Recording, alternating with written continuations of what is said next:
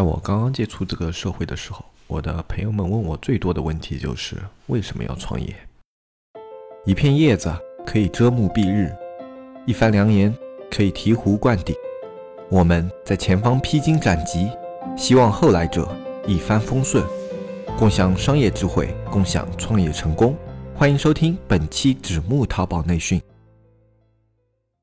大家好，欢迎收听本期不专业、不理性、不严肃的大型文艺淘宝经验分享节目。我是一天换一个风格的黑泽。在我们国家呢，流传着一个很有意思的说法：成功的商人叫做生意，而不成功的商人就叫创业。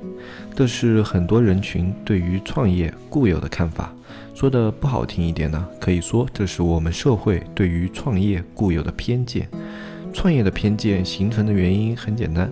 因为他们有着所谓的高风险、高投入、投机取巧。不愿意踏踏实实干活这样的标签给到创业，其实每一个创业都或多或少，他都要承受着自己身边一些人的偏见。这些人他们的偏见呢，并不体现在哎你怎么搞这个东西啊，没前途的，他们不会这样跟你说，而是无形之中透露给你的。就好像我自己早些年在过年的时候去亲戚家走亲访友的时候，有一些不太熟悉的亲戚就会问我，哎小伙子，你最近在做什么？然后那时候我也不会说的特别的厉害，我就会说我自己做了个小公司哦，然后对方就说哦很能干嘛，小伙子自己干事业啊，挺好挺好，啊，他们这个话说的是带着一点恭维色彩，甚至啊有一点是赞许的意思，但是你能够从这一句话里面感受到一种无形的恶意，这种恶意呢，它具体的就体现在这个亲戚他可能在过不了多久之后，就会给你的父母啊，或者直接给你介绍。一些非常不错的工作啊，当然那个非常不错是打引号的，在他们看来，一个没有五险一金、没有社会保障、自己还要承担着巨大风险的事情是不理智的，是错误的，是没有未来的。他们不相信年轻人的选择，也不会相信先驱者的选择，他们只相信更多人相信的事情，那个就是真理。这些人呢，他们就像比萨斜塔前面那些相信大石头会比小石头更快地落到地上的群众一样，认为这样的实验是毫无意义的，因为所有人都知道大石头一定会更快落地。但是事实呢，这两块石头最后是一起掉到了地上。这就是我们这个社会的常态。我们喜欢万事万物都具有一定的确定性，我们希望对于一切事情都具有掌控力。但是这样的人生不仅无趣，而且你从二十岁就可以看到自己这辈子的结局。如果你过着这样的日子，你自己抬头望去，你就可以看到自己的五十岁，自己的六十岁，和二十岁的自己一样。你的五十岁和六十岁，也许多了一套还算像样的房子，多了几辆光鲜体面的车子，但对比你自己的二十岁，你还是会发现自己依然一无所有。你的孩子也许仍然同你当年一样，要为了门当户对或者礼金聘礼吃足无措。也许这个社会对你仍然是充满着恶意，你还是只有蜷缩在人群之中，才能感觉到一丝安逸或者一丝温暖。如果这个世界末日来临，真的有一架诺亚方舟，能上方舟那个人永远不会是你。我们为什么要创业？我们为什么选择创业？其实答案很简单。因为我们现在还能创业，我们还不用在地铁上啃一口面包，对自己无法抗拒的人生泪流满面；我们还不用在房间里看着虚幻的精彩，然后面对着几乎一成不变的生活；我们还不用在浴室里听着水花滴落的声音，思考着自己存在的意义。我们现在能无畏那些所谓的教条，向着那些向上走的阶梯，艰难而坚定地踏出自己的第一步。如果你周围的一切不能支撑你去做正确的选择，那你也不必期待他们的掌声。选择创业，只是因为我们还能创业；去创业，是因为我们知道我们自己还配更好的生活。这不是不理性，也不是不理智，更不是投机取巧的行为，这是对自己的未来负责。其实最有意思的现象呢，就是那些勤勤恳恳的人，他们晚上刷着抖音、看着电视剧、享受着假期的时候，我们这些投机取巧的人呢，还在考虑着工作、研究着项目、管理着团队。我从创业到今天，有过成功的，也有过失败的，但是不论在我最成功的时候，还是最失败的时候，我都被劝说过离开创业这个圈子。当我成功的时候呢，就别人会说：“你听我一声劝，你这一票啊是运气好，明年还会有这么好的运气吗？下一次还会有这么好的运气吗？”这就是当我成功的时候，别人给我的劝说。那么当我失败的时候呢？这些人同样会来，更加语重心长，然后带着那种运筹帷幄的眼光来苦口婆心的跟我说：“你看吧，我早跟你说什么来着。”仿佛在这些人眼中，我就从来不是一个生意人，或者不是一个创业人，而是一个赌客。所以我早就学会了远离这些善意的愚昧。当我最早的时候萌生创业的念头，这个原因其实非常的简单，不是说我什么年轻早慧啊、眼光长远啊什么什么的，或者说十分具有生意头脑啊，这些原因都不是。我当时的目的很简单，我想买辆自己的车。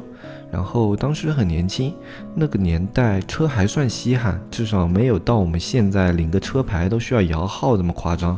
然后当时也特别想要一辆车，特别在大学里面嘛。当时有个学长，我之前也说过，他做那种快递代发，然后做了一年之后买了一辆车，这就更加刺激了我这个想法。其实我第一次创业的最终的原因，归根结底就是这么简单，我想要买辆自己的车子，不是说我洞悉了什么商业道理啊、人生哲学啊，就是很简单的物质欲望。那同样是满足物质欲望，我当时为什么不去做兼职，不选择？去做打工，而去选择创业呢？道理很简单嘛，慢嘛。如果我去拿着兼职的工资，或者说去给别人打工，依靠我大学的零散时间，那我可能到大学毕业我都买不到一辆车。那这样就是没有办法满足我自己预期的物质欲望。在大学的时候，我想要买到一辆车，当时创业就是最快的那一条路。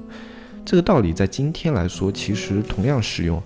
如果你是一个在三线城市的年轻人，然后想要晋升到新一线或者去一线城市，你想要买一套住起来至少还算舒适、能满足一家三口的房子，那大概你的目标就是在一线城市有一栋一百平的房子。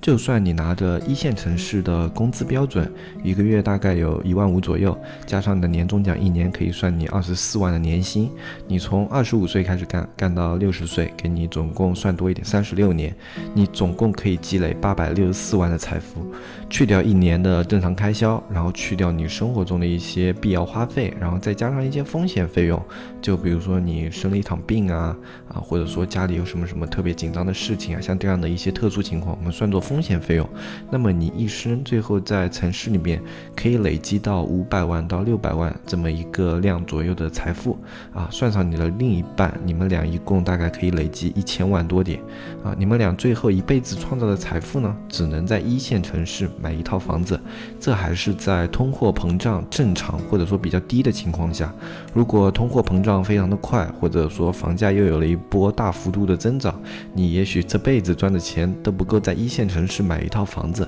最后你这一辈子就和一套房子画上了等号。那如果你想要更快的实现人生追求，是承担一定的风险去选择创业，还是兢兢业业把这辈子活到头去买一套房子呢？如果是我，我更加愿意去选择创业，这在我看来才是更加理性的选择。至少我以后在老了以后，炫耀自己年轻时候的经历，我可以对着自己的孙子说：“你爷爷当年在网站最火的年代做过网站建设，在淘宝最火的年代做过千万级的卖家，在自媒体年代玩过自媒体，自己研究过 APP。”也许以后我还会做更多的事情，我都可以跟他们说，而不是以后等我老了，我去跟自己的孙子说：“你们现在可真是幸福啊，有车有房，工作稳定。当年你爷爷年轻的时候，骑着脚踏车，风里来雨里去，啃着面包，吃着外卖，加班加点，创下了我们家这些家产。这种故事听起来确实一把鼻涕一把眼泪，但是这样的人生未免也太过无趣了一些，这样的故事也未免太过单调了一些。”我们为什么要创业？原因很简单，因为我们还能创业。就像著名的登山家乔治·马格里在被问及为什么要去登山的时候，他回答道：“因为山就在那里。”乔治·马格里呢，最后在攀登珠峰的时候丧生了。但是我觉得他这一生绝对是精彩的，因为他知道山就在那里。啊，今天的上半场是不是感觉非常的沉重，然后带着一点的文艺气息？这是因为我们社区里面其实有很多的卖家，他们并没有踏足淘宝，他们想要踏足淘宝，但是他们有着许多的顾虑。这种顾虑呢，可能来自他们身边的环境，可能来自于他们的家庭，或者来自于他们本身的资产。这些因素都限制了他们去做出创业这样的一个选择。我相信这样的问题不光困扰着这些卖家朋友，也困扰着我们许许多多想要去做淘宝或者想要去做创业的一些听众朋友。啊，你们身边的人也许给你们关于创业有过各种各样的定义，他们会有着自己的分析，但是你要知道，他们的分析就像我上一期节目里面去说的那样，他们是从自己的主观角度去出发的，他们可能已经有了三四十年的一些。经验，或者说他们已经用这样的方式活了三四十年，在他们眼里，他们这样子活下来的方式一定是最稳固、最牢靠的。也许他们活的不是非常的精彩，也许他们活的不是那么的正振奋人心，但是他们一直活到现在，他们觉得这个方式是非常合理而且正确的。所有脱离了他们这种方式的行为，在他们的主观视角里，他们就觉得充满了不安定因素以及不稳定性，在这样的一个情况下呢，他们去对于你做这些事情的态度，也往往是持否定态度的。尤其是当你已经有了一定的年纪，或者说你已经有了一个家庭，他们对于这种态度就更加的坚决。他们会让你尽可能的少负担风险，他们会劝说你说，因为你的身后有一个家庭，所以你不能去创业。如果你亏损了，这个家要怎么维持下去？因为你还有一个儿子，所以你不能去创业。如果你创业亏损了，以后孩子的终身大事怎么办？他们考虑事情的角度永远是那么的直接，而且那么的有道理，让你似乎找不到角度去反驳他们。但是我前面也说了，一个人一辈子，如果你只是工作的话，你创造的财富永远是有上限的，而且这个上限你一眼就可以望得到头。你这辈子哪怕就是活出了各种各样的花样，或者说你特别特别的牛逼，你也顶多是把这个上限再提高一点。有的上限也许能让你这辈子过得还不错，但是。对于我们这个社会里面大部分的人来说，如果你只是安于现状，或者说仅仅是用现在已有的方式去生活的话，你的上限就是我前面算的那么低，你的一生的价值也就被你用这样的生活模式框定在了那一个框架里面，而这样最后导致的结局就是你的孩子。他本身的框架也就因为你而被框在了这个框架里面，他不可能会比其他孩子有更加优秀的起跑线。你把你自己这辈子没有完成的目标，你又丢到了下一代的肩膀上。你没有完成一个中产阶级的目标，或者说你没有完成一个资产阶级的目标，那么你的孩子仍然被你框限在了目前的阶级框架里面，他们仍然要为以后他们去冲击资产阶级啊，或者冲击中产阶级啊，付出巨大大的努力，而他们付出这样的努力，只是因为你在可以努力的时候没有去做到那么的努力。这其实才是我们正确的一个逻辑。你如果真的是为了自己的一个家庭考虑的话，你不要把自己局限的那么死。因为其实，在这个社会，我们现在能活下去的话是很简单的，不会说我们现在这个社会很少有人会说饿死啊、吃不上饭啊这样的情况是没有的。那么，在我们能保证自己的基础温饱和我们最基础的一个住房条件的情况下，我们为什么不尝试的去给自己开拓更好的生活？我们为什么要恐惧那些根本不存在的一些危机感？而导致自己放弃去创造一些可能性的机会。对于那些就是甘于平庸，或者说他们觉得那样的生活就是好的人，我是不会对他们去多说什么，或者说多劝什么的。因为我觉得每个人他们都有自己的思想，有自己的思维，我不必去给那些本来就跟我想的不一样的人。给他们去做出任何的变化。但是我们听众朋友以及我们社区里的朋友，我都觉得是对创业有着很强的欲望，或者说对自己的创业已经有了很明确的规划，他们只是缺少一些别人的鼓励。他们只是缺少了一些支持他们的声音。我不希望就像这样的一些卖家朋友，因为周边的环境啊，或者说他人的评价，就放弃了创业这件事情。我觉得这是非常可惜的一件事。创业绝对不是很多人想的像赌徒心态啊，或者说是投机取巧的行为。创业是一个比工作需要更大的勇气、更多的耐心，以及更多的付出和更。加全局化眼光的一个事情。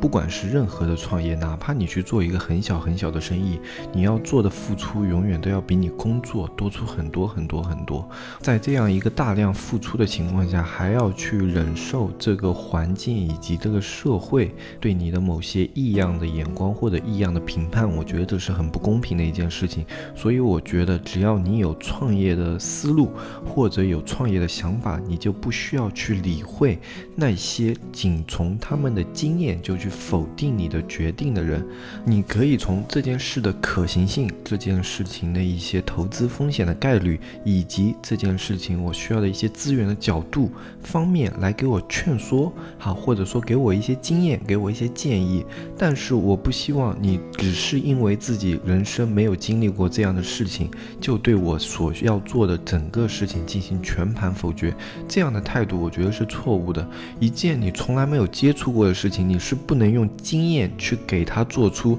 一个否决的评价的，这是对于事情以及对于人都是非常不公平的一个态度。这一件事情无关于你的身份、你的年龄、你的经验。创业这件事情永远就只关乎于你的战略眼光以及你的定位是否精确，你的抉择是否正确，而不会因为其他任何的因素而去影响这件事情的本质。我希望那些有创业想法的小伙伴们呢，可以去坚信这一点。如果你的创业思路够完善，你的创业理念够坚定，以及你的资金。分配足够合理，那么。去尝试创业绝对不能算是一个错误的决定，而且创业这件事情，它的对错永远不是以盈亏这个角度啊去做最后的一个评判的，盈亏只是来判定你这次创业是否成功的一个标准，但是它不能否决创业这件事情是错误的，大家也要摆正这个态度，你不能啊一个人说，哎，我以前也创过业啊，我去做了什么什么什么啊，这个事情当时做了亏了多少多少多少，创业不行，你不能用一个点去否决。决创业整个大盘，你要是否决创业整个大盘的话呢？首先你就要去指着马云、马化腾、丁磊以及各种各样啊互联网大佬、创业大佬们的鼻子说，你们这些人全是错的。如果在你的认知里面，他们都是一些牛人，他们都是正确的，那么。你为什么要去否决自己？他们也有过失败，他们也有过低谷，他们也有过微小的一些创业，他们没有因为这一些小小的失败，或者是因为自己的起步非常的艰难而去否决创业这件事情，而去否决自己的决定。他们没有这样做，所以说你也不要去否决自己创业的思路这件事情是否正确。你要做的是调整，是优化，是去完善自己的思路，是去从失败中吸取经验，而。绝对不是去认识到创业这件事情是错的这样错误的观念。今天这一期呢，也应该算是我正式尝试一下去做这种类类似于鸡汤或者说偏文艺风的这样的一个经验分享。我想看一下大家的反馈，像这样低沉的嗓音啊，或者说用这些比较偏有感染力一些的啊语句去叙述事情，会不会让你们更加容易沉浸在里面，或者说更加容易去接受这样的。一些观念啊，如果你们觉得这样的节目形式还不错的话呢，也可以在这个节目下面给我一些反馈、一些留言啊。然后以后我还可能会尝试各种各样的风格啊，包括在接下来几期节目里面，我只要想到了，我可能都会试一试。然后根据大家留言反馈，我可能会越来越确定自己以后的一个风格以及一个走向啊。我觉得可能调侃啊或者文艺啊这样的多方面的发展，哎，也比较适合我。哎，其实这样回头看看我们的节目，我也觉得我还是挺厉害的。虽然不算是那种特别专业的音频主播，但是各种风格啊，或者说各种类型都能稍微的模仿一下、拿捏一下。其实这也是非常厉害的一件事情，对不对？大家快点夸夸我。那我们今天的节目就到这里，我是永远红不起来的黑泽。下一期节目下周一早上七点，风里雨里，直木电商这里等你，我们不见不散。最后的最后，我们再稍微打一下广告。我们现在下方详情有了一个新的优化，包括我们的节目时间啊，以及我们各项的服务内容都列在了我们详情里面。对我们社区感兴趣的朋友们呢，可以添加小安的微信，直木电商的拼音，就可以添加到我们的社区。里面有你想看的淘宝操作，有你想要听的淘宝解答，还有包括美工。拍摄，我们现在都有了一定的服务支持。如果你有需求的话，也可以联系我们社区，加小安的微信就可以了。今天这一期节目我们就正式到这，我们下期再见，拜拜拜拜拜拜。